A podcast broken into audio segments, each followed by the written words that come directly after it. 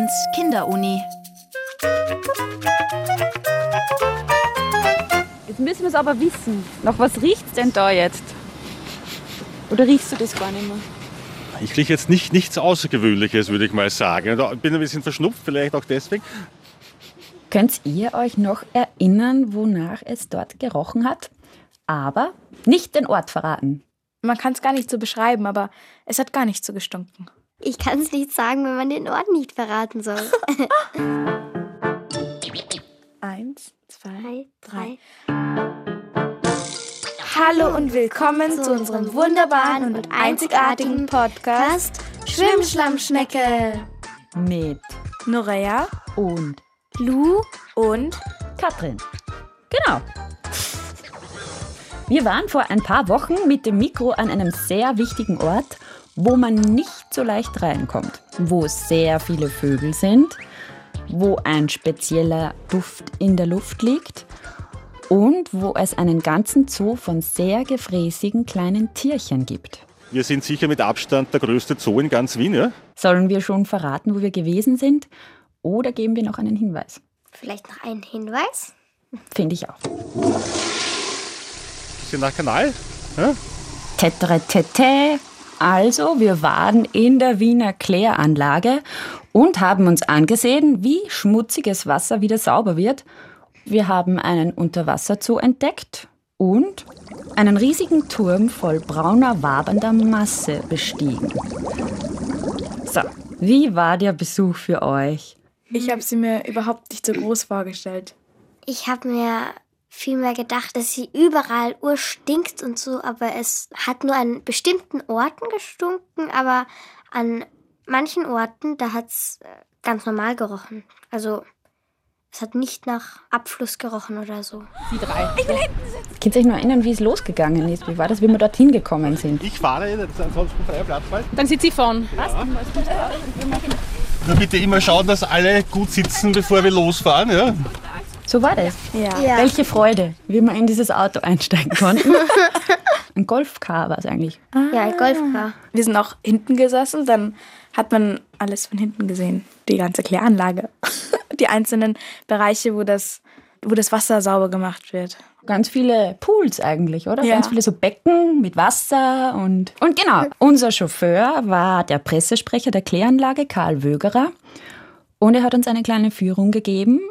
Und weil das Gelände so groß ist und damit wir einen besseren Überblick bekommen, haben wir bei so einem Lego-Modell angefangen. Also eine Miniatur von der gesamten Kläranlage bestehend aus, ist aufgeschrieben, 480.000 Lego-Teilen. Ich kann mich erinnern, da waren sogar noch diese Bienenstöcke, die auf der Kläranlage stehen, waren nicht also in Lego nachgebaut. Beginnen tut das Ganze hier, im sogenannten Schotterfang. Hier übernehmen wir das Abwasser, so wie es aus dem Kanalnetz kommt. Ja?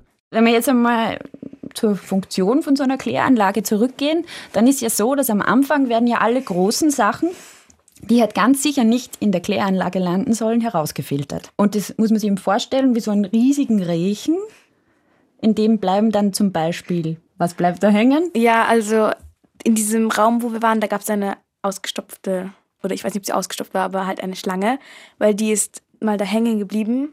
Schlangen und Äh, Mäuse, auch Essensreste. Ratten, Ja.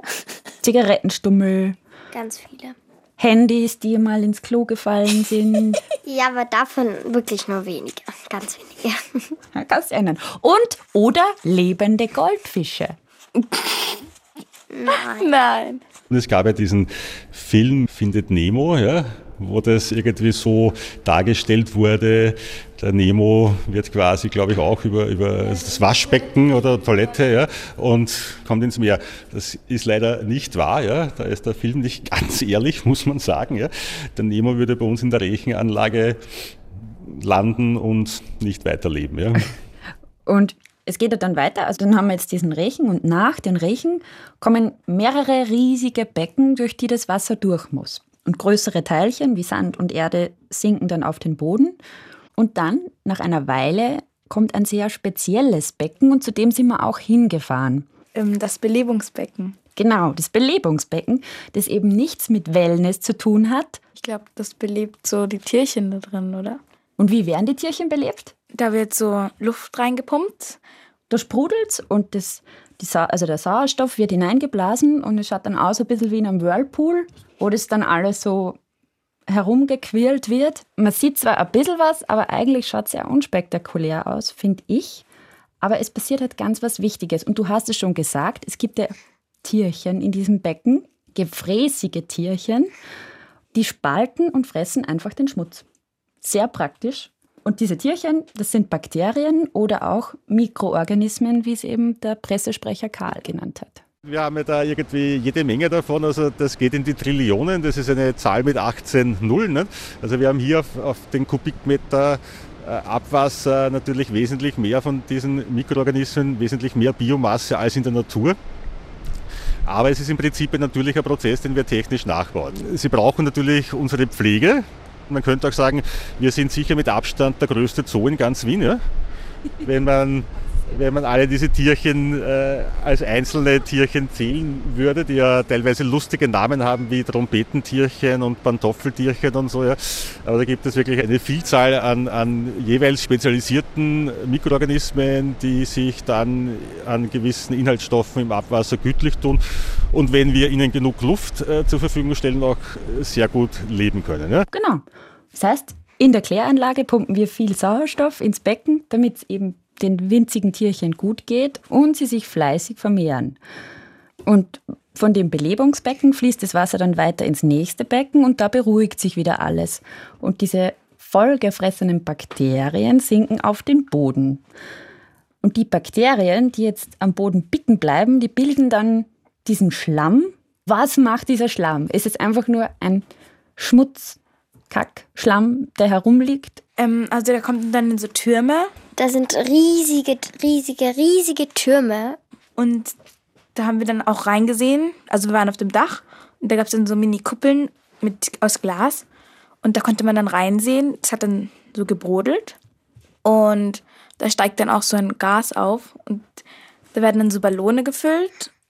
Und das ist dann Energie, glaube ich, oder Strom, weiß ich. Energie für die ganze Kläranlage. Stimmt. Also jeden Tag bleiben Tonnen an Schlamm in dem Becken übrig und aus denen wird in der Kläranlage wirklich Energie hergestellt. Und ich habe es schon gesagt, wir haben dann da oben in, diese, in dieses Guckloch reinschauen können. Also da sind tatsächlich so Quirl drinnen im, in diesen riesengroßen Faulbehältern. Ja. Wir sehen auch, dass hier quasi so Gasblasen aufsteigen. Also wenn der Schlamm dann ein paar Wochen in diesem Faulturm, wo wir eben oben waren, vor sich hin fault, entstehen kleine Bläschen, also Gas, Methangas. Und das riecht man aber nicht, aber es fängt extrem schnell an zu brennen. Und weil das so gefährlich ist, hat uns im Faulturm auch ein Mitarbeiter begleitet. Das ist der Markus. Der Markus schaut, dass alles sicher ist. Der hat ein Gasmessgerät dabei.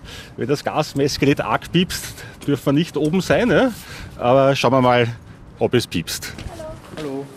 Zum Glück hat es nicht gepiepst. Das heißt, wir waren keine Sekunde in Gefahr.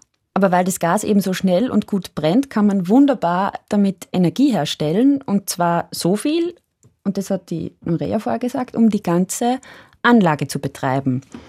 Und ihr könnt euch vorstellen, so eine Kläranlage braucht wahnsinnig viel Strom. Und trotzdem bleibt immer noch etwas übrig. Also Strom, der dann auch noch ins Netz eingespeist werden kann.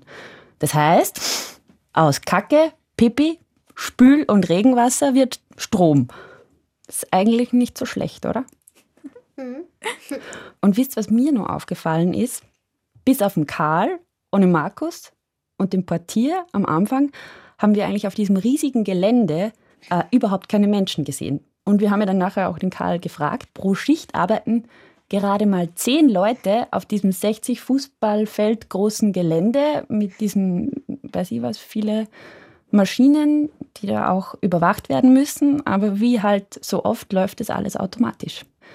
Aber ja, wurscht. Wir sind von diesem riesigen Kackturm runtergekommen und zum Schluss zu einem weiteren von diesen tausenden Becken gefahren. Und dort hat es ein seltsames Metallteil gegeben, das ganz langsam an der Wasseroberfläche gekreist Ich ist. wollte wissen, warum sich dieses Ding da dreht. Diese kleine Spirale da oben an der Oberfläche, das ist eine sogenannte Schwimmschlammschnecke. Ja, das ist ein schwieriges Wort, wenn man das zehnmal hintereinander sagt. Schwimmschlammschnecke, Schwimmschlammschnecke, Schwimmschlamm. Manchmal äh, gibt es auch Stoffe noch im Abwasser, wenn das in die Nachklärbecken kommt. Das ist eben der letzte Reinigungsschritt. Also durch die Schwerkraft äh, sinken eigentlich alle äh, Schmutzstoffe zu Boden. Manche sind aber leichter als Wasser und die schwimmen dann oben. Das ist dann der sogenannte Schwimmschlamm. Und den wollen wir aber auch nicht im Auslauf haben. Und dafür gibt es diese Schwimmschlammschnecke und die transportiert es nach innen zur Mitte dieser Brücke und sorgt dafür, dass ihr seht ja, wo die war. Also momentan ist auch sehr wenig Schwimmschlamm. Ja. Aber wo die war, schaut das äh, gereinigte Abwasser ganz, ganz schwarz aus. Ja. Das ist ein optisches Phänomen. Wir haben eben die ganzen Schwebestoffe draußen und jetzt kann sich das Licht nirgends brechen.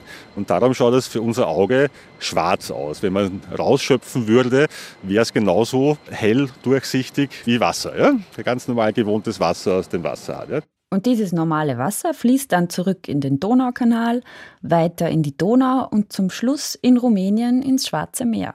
Hm, Was glaubt ihr? Was wird eigentlich passieren, wenn man das Wasser nicht reinigen würde? Irgendwann gibt es halt so viel schmutziges Wasser, dass es halt vielleicht Überschwemmungen gibt.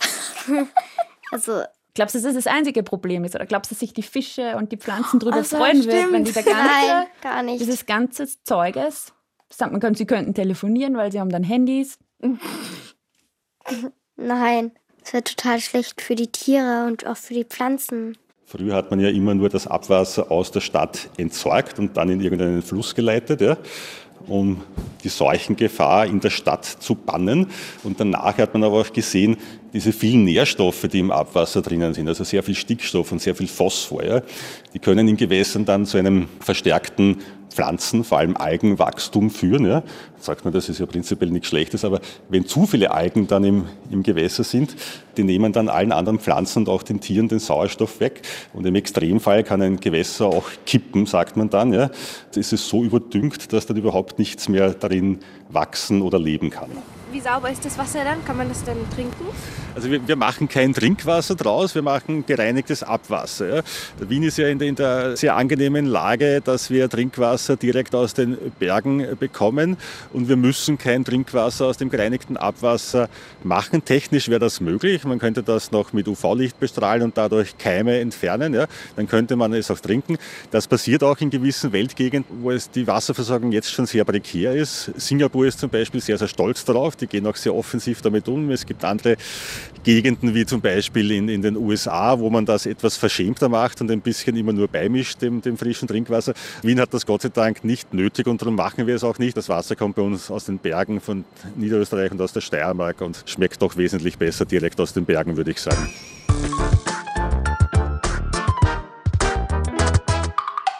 Das war's eigentlich schon mit unserem kleinen, großen Ausflug in die Kläranlage. Was würdet ihr sagen? Was nehmen wir mit? Was habt ihr euch gemerkt?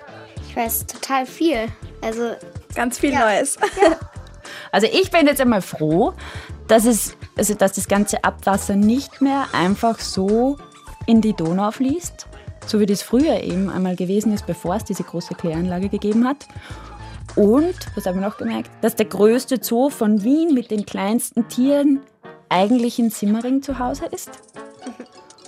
Und dass man aus Kacke und Pipi Strom erzeugen kann. Und was gehört nicht ins Klo? Nochmal schnell. Tiere. Und ähm, so Plastik und Klopapierrollen und alles, was verstopft, oder? ja, alles, Ja. was verstopft und so groß ist. Und was diese Tierchen auf keinen Fall fressen wollen. Ja, Kuscheltiere und Stimmt. Behalten wir uns lieber zu Hause. Ja, Das war unser Podcast Schwimmschlammschnecke. Bis zum nächsten Mal. Baba, ciao, tschüss, Tschüss. Tschüss. sagen Noraya, Lu, und Katrin.